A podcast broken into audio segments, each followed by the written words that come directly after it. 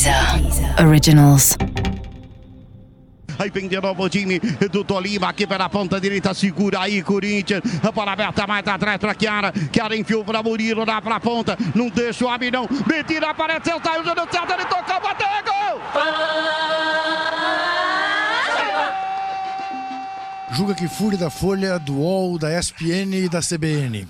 Titi, a Sérvia pode ser um novo Tolima na tua vida? Todas as situações elas são possíveis. Todas. E eu não as descarto. E todo o aprendizado que eu trouxe do passado, ele me traz assim. Ele é assim. Com uma diferença. Eu também já estou dois anos e pouco com essa equipe. E quando acabou o jogo, o segundo tempo, Juca, me orgulhou. Porque normalmente chega 30 minutos do segundo tempo, ou antes do que isso, bate desespero, a quebra de padrão, tu quer apressar situações, estou falando em relação ao jogo anterior, e tu fica mais longe de vencer. E quando ela se manteve, vou falar do meu íntimo, e dizer assim, ó, nós vamos fazer, não é possível, não é possível. Então ela me orgulhou muito. Então hoje eu tenho com a seleção brasileira dois anos de participações, 23 jogos. É pouco em relação aos Quantos do LoL? 180? Sei lá. Eles ganharam mantendo o padrão aos 50 do segundo tempo, eles mantiveram o padrão, não quebraram o padrão. ESPN Deezer apresentam Correspondentes na Rússia, com João Castelo Branco e Ulisses Neto.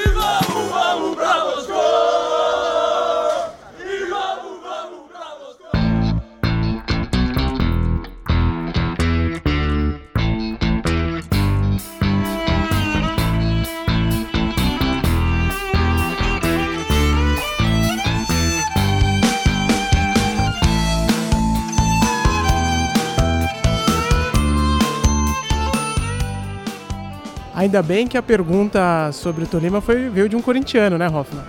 Pois é, igual meu primo. Meu primo é corintiano também. Meu primo sofreu nesse jogo, mas sabe que esse jogo foi fundamental para todo o sucesso posterior que veio no Corinthians.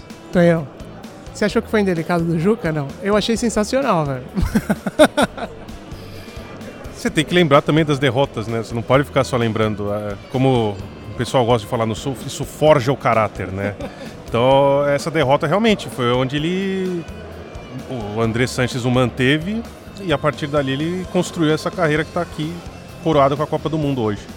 Espetáculo. A gente chegou em Moscou, eu cheguei é, ontem à noite, o Hoffman e o vieram antes, conseguiram aproveitar alguma coisa da cidade aqui, porque eu vim, cheguei ontem à noite, fui direto pro hotel, do hotel vim pro estádio, ainda não vi nada, mas o pouco que eu vi do táxi, que é o máximo que eu tenho visto ah, nas cidades onde a gente viaja, deu para sentir que Moscou é a que está com o clima, eu acho que mais forte de Copa do Mundo, né? Gente pra caramba, uma vibração bem forte. O que, que vocês viram aí no dia de vocês ontem? É a capital da Copa.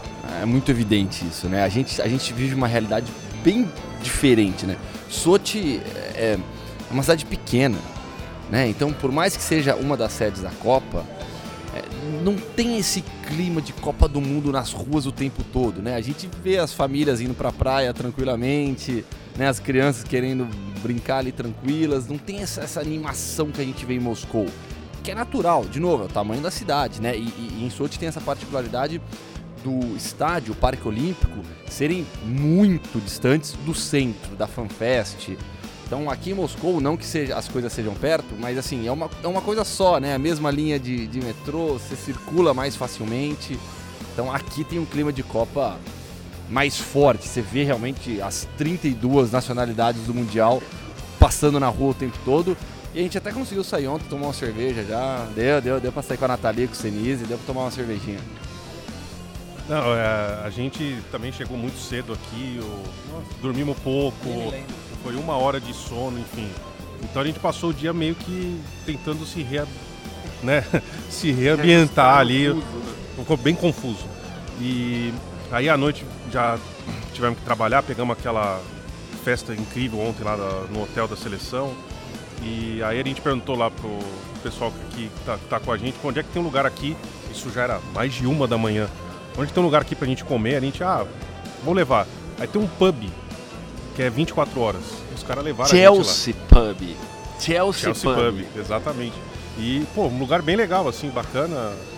Já, já, já deu pra conhecer. E assim, e a gente viu Moscou à noite, ver durante o dia é, é completamente diferente. Tava falando pro Hoffman hoje. Moscou, ela dá a impressão, de, dá a impressão que ela é muito grande, porque tudo é largo aqui, né? Não é que nem São Paulo, que você vai andando, por exemplo, eu dei o exemplo da vi- da 23 de maio, você vai pegar São Paulo 23 de maio, você vê um monte de prédio, então parece que é tudo sufocante. Aqui não, aqui é tudo amplo, aqui é uma cidade diferente, né? Toda hora que eu acho que é, quando eu venho pra Moscou, São Paulo fica parecendo uma vila, né, cara? Parece uma cidade pequenininha, não parece? De verdade, bom, é, é bem, é bem por causa disso mesmo. Tudo realmente aqui é grande, amplo, né? Passa essa impressão de, de, de grandiosidade.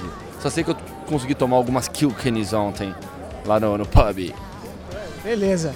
Agora é o seguinte, a gente vai falar um pouco da seleção brasileira e também vai falar do João, que esse tá curtindo a vida doidada, né? João curtindo a vida doidada, em sessão da tarde agora, mas. Não, João tá na vida boa lá, não quer sair de Sochi, fica indo na praia. Ele aproveita que a seleção brasileira sai, passa todo dia as manhãs lá em Sochi, lá na prainha particular.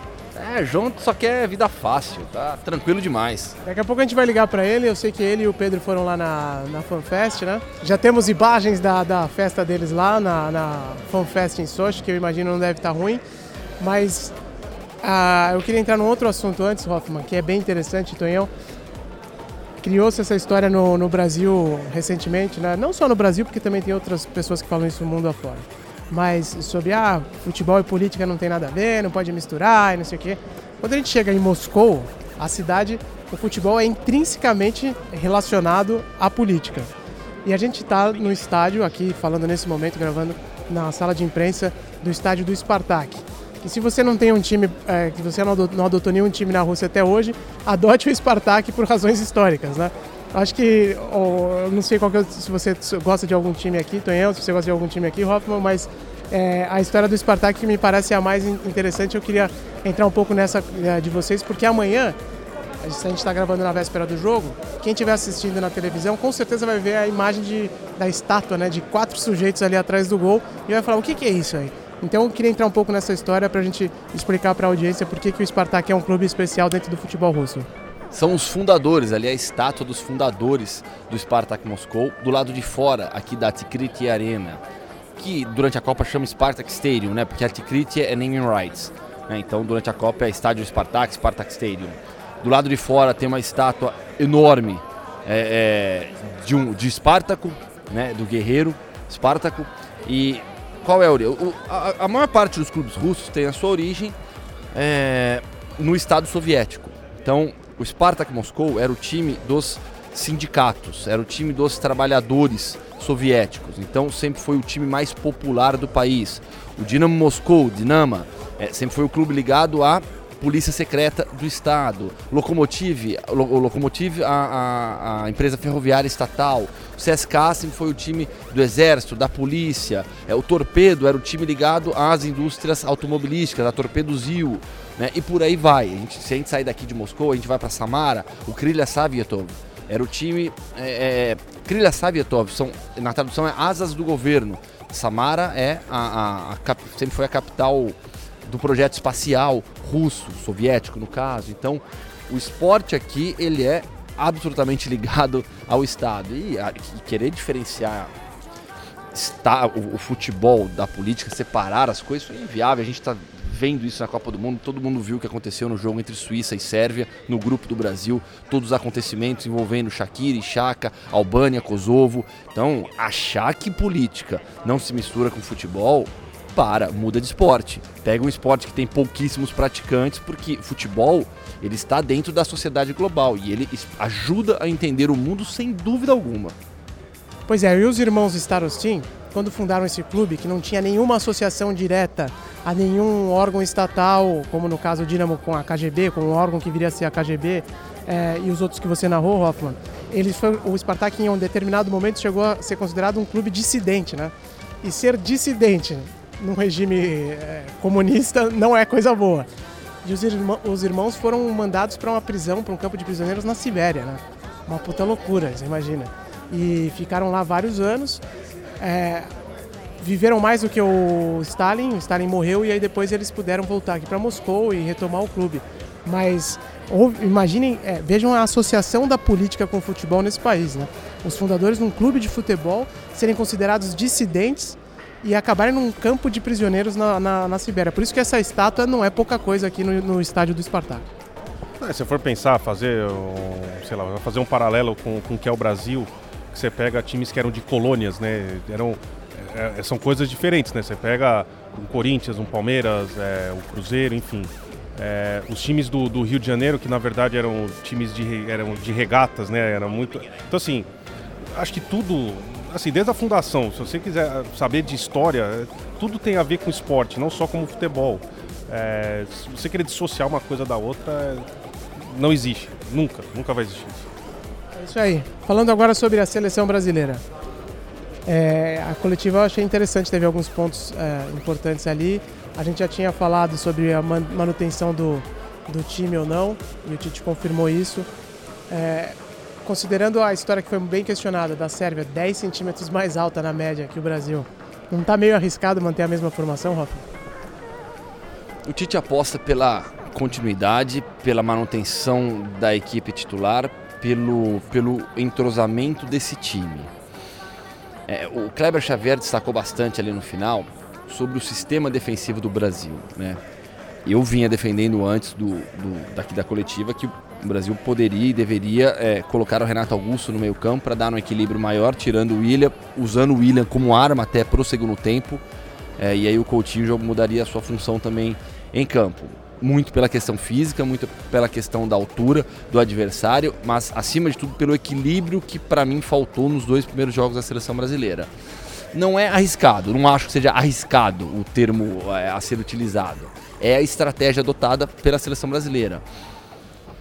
A questão é que hoje eu, eu, eu olho para o banco, em termos ofensivos, o Brasil não tem tantas opções assim para mudar o jogo.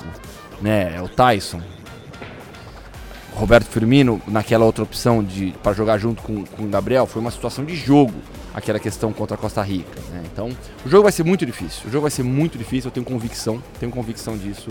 A Sérvia é um time, além de todos os atributos físicos, é um time técnico, é um time que marca bem, um time com jogadores muito experientes, Kolarov, Ivanovic, é, um meio-campo de, de, de, muita qualidade com o Matic o e o Milivojevic na saída de bola e o Milinkovic Savic sendo o jogador que encosta no Mitrovic, o Tadic fazendo uma boa Copa do Mundo.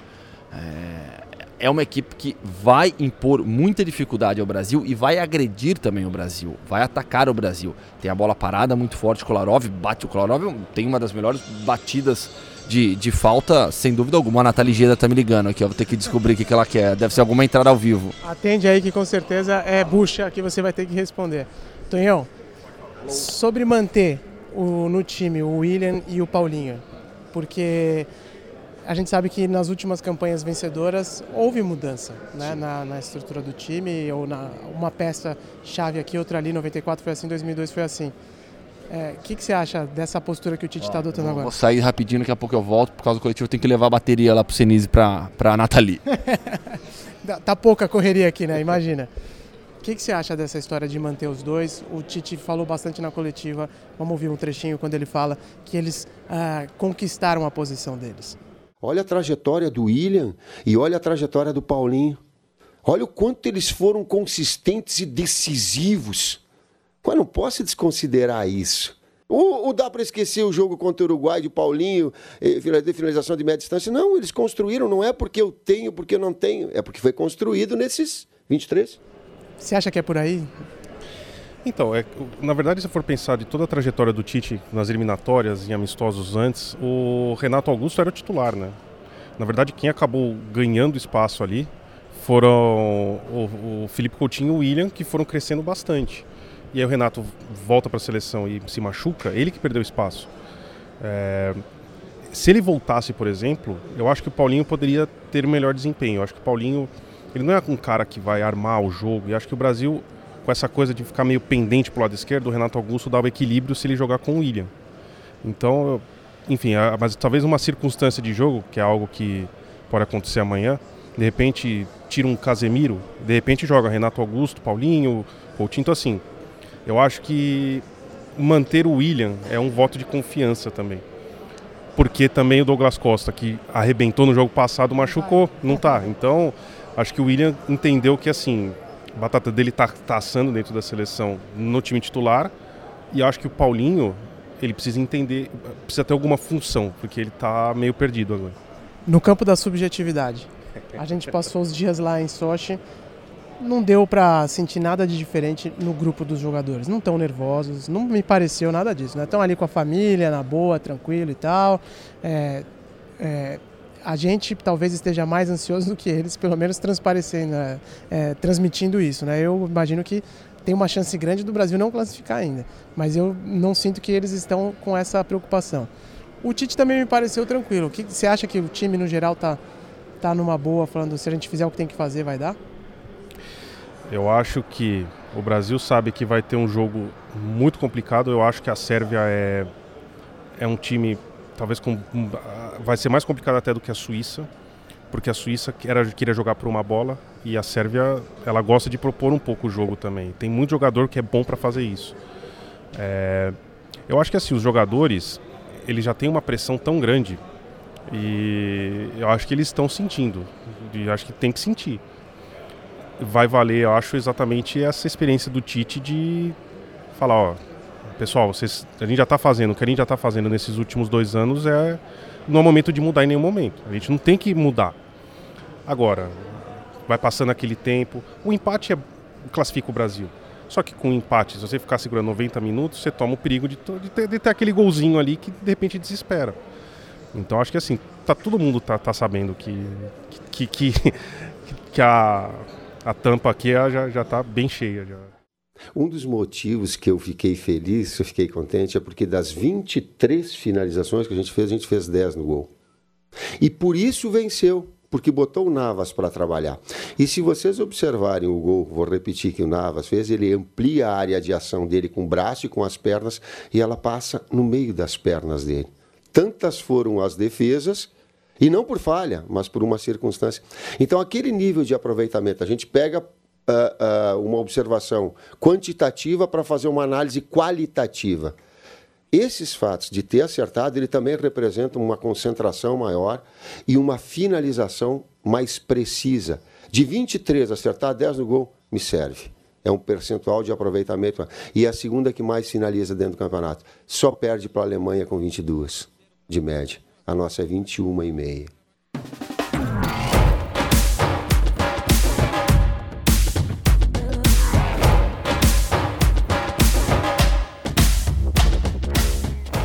Bom, é, você tem que ir para a coletiva da Sérvia agora. Exato. Eu vou ligar para o João, porque o João está lá em Soja aproveitando a vida.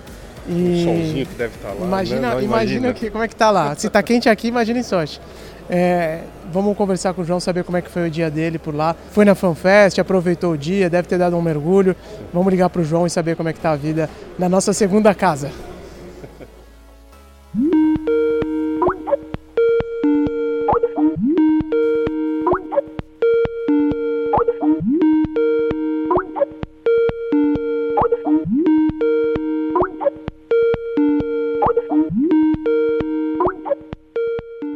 Ô, oh, demorou para atender aí, hein, João? Tava na praia? O que, que foi?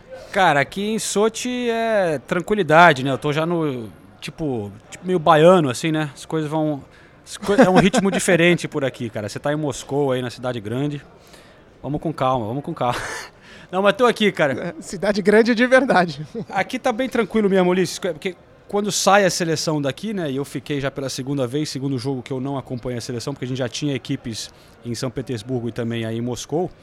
É, então eu fico aqui por conta de fazer outras pautas diferentes, né? E, mas é realmente Sim. dá um dá para dar um descanso, um certo alívio, porque não tem aquela pressão e, e a, a, demanda que é como está a seleção brasileira ficando por aqui, né? De treinos e entradas ao vivo e tal. E quando o Hoffman foi para São Petersburgo, eu fiz a matéria lá do cara é, que me levou para casa dele para assistir o jogo com a família russa aqui tomando vodka na casa dele e tal. Foi muito legal. E o que repercutiu na TV isso aí não foi Porra. brincadeira, hein, meu? Nas redes tá sociais. Tá bombando no Facebook essa matéria, foi, foi divertido. Eu tô, tô me recuperando até hoje. Mas, é, e aí, hoje que também eu tive um dia sem seleção brasileira, eu dei um rolê aqui pro Sote é, para mostrar um pouco como é que é a cidade, assim, num dia de jogo, porque tá rolando o jogo hoje, que eu tô gravando na é, terça-feira, tem Austrália e Peru, que foi aqui. E eu fui pro centro da cidade, o Mendel foi lá para a região do jogo, eu fui ali mostrar que mesmo quando tá rolando um jogo, tem a praia aqui lotada, né, os russos na praia e mas gente sim, sim. passeando do mundo todo, mas naquele clima bem de balneário, assim, tranquilo. É, é realmente outro mundo aqui, né? Um lado da Rússia bem diferente. Não, é verdade. Eu, já, eu nem preciso repetir aquilo que eu sempre digo. Já estou com saudade da nossa segunda casa e na contagem regressiva agora, porque me faltam poucos dias em Sochi, né? É, então eu quero aproveitar quando voltar para ir. E como é que foi a reação dos caras na FanFest? Vocês estavam na FanFest? Eu tenho um amigo que moveu mundos e fundos para conseguir um ingresso para França e Dinamarca aqui na Rússia e ele estava xingando nos grupos de WhatsApp, né? Falando, porra, esses caras fizeram sacanagem e tal. É... Tava na cara que os dois tiraram o pé ali, né? Não quero fazer uma acusação grave de dizer que foi armação, mas olha, foi, foi feio o jogo.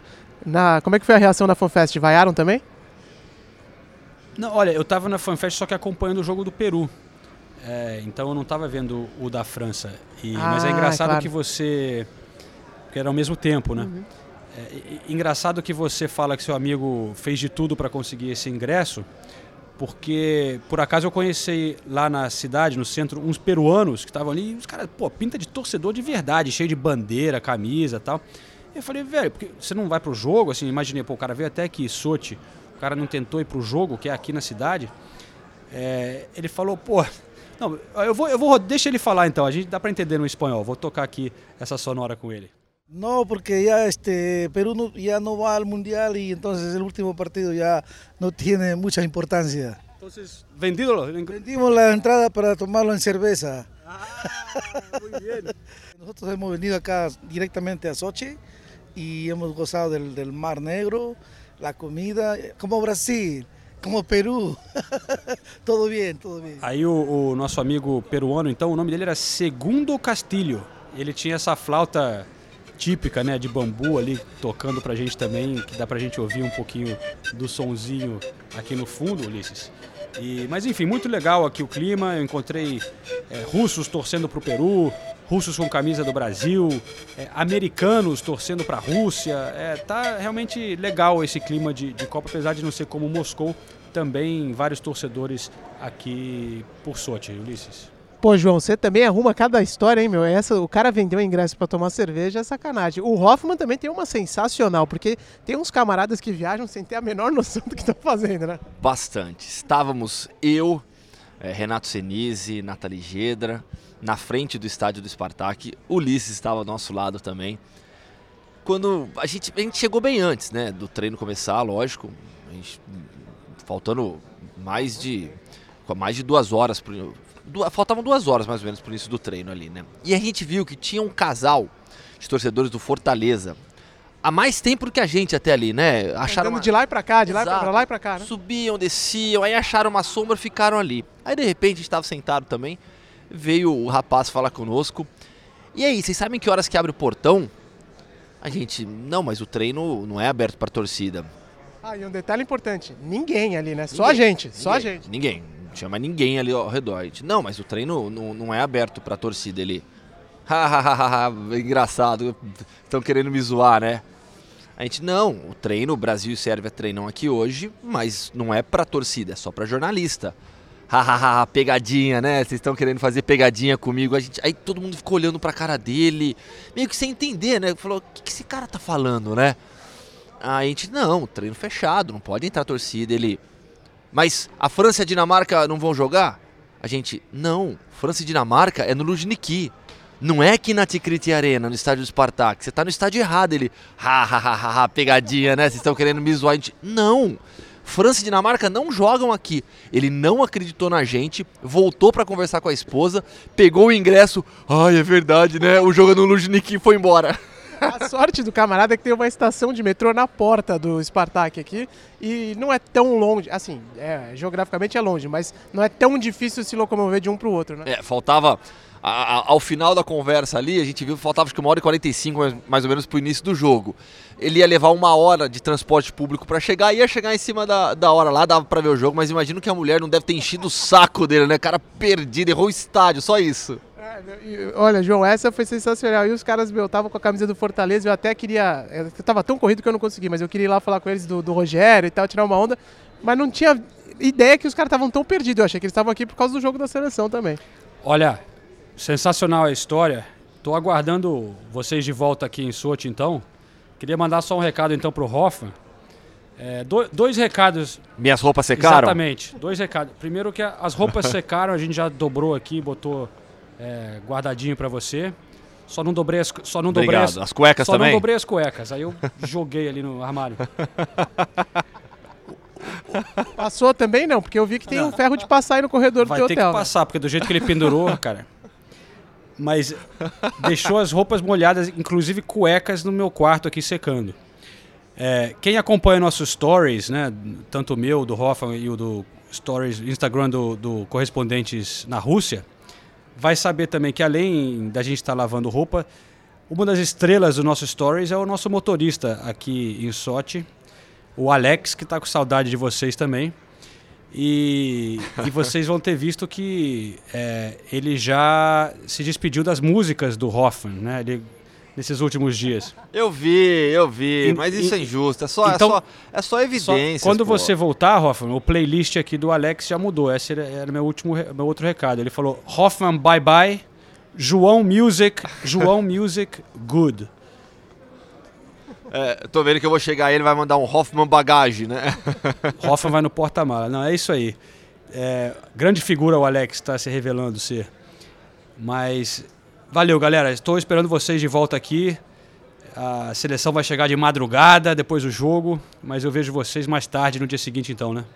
É isso aí, João. O Pedro já estava fazendo a logística da nossa road trip pra, é, entre Samara e Kazan, porque a gente está na expectativa de que o Brasil vá passar em primeiro, né? Mas quem está ouvindo isso aqui, eu acho que está ouvindo antes do jogo também. Se você está ouvindo depois, enfim, dê os nossos pêsames se a gente não tiver é, passado em primeiro lugar ou se tiver passado, né, de, para as oitavas de final. Mas olha, João, o clima em Moscou tá bem legal. Você vai vir para cá ainda e você vai gostar porque é o hub da Copa e é impressionante que tem gente do mundo inteiro por aqui. É, tá bem legal mesmo, João. A gente vive um clima muito tranquilo aí em Sochi, sabe? Tem Copa do Mundo, a gente cruza com os torcedores, mas aqui em Moscou é, é completamente. Aqui, aqui em Moscou, basicamente, a gente tem as 32 nacionalidades da Copa passando, andando nas ruas o tempo todo. Show de bola. Vamos, vamos para Moscou. É isso aí, vamos chamar também o pessoal para o episódio extra na Deezer, onde o Miranda explica que a seleção está pronta para a força física da Sérvia e também para as jogadas aéreas, para a bola parada, que são algumas características importantes do adversário aqui na arena do Spartak. E também o Tite falando que ele chora e que ele chorou quando estreou pela seleção brasileira contra o Equador, ainda nas eliminatórias, e que por isso não considera o choro do Neymar na partida contra a Costa Rica como um desequilíbrio, algo fora do comum. Ele acredita que é uma reação natural ao futebol, beleza? Falou então. Valeu, Ulisses. Valeu, Hoffman. Obrigado, galera, por acompanhar mais um Correspondentes na Rússia. E até a próxima.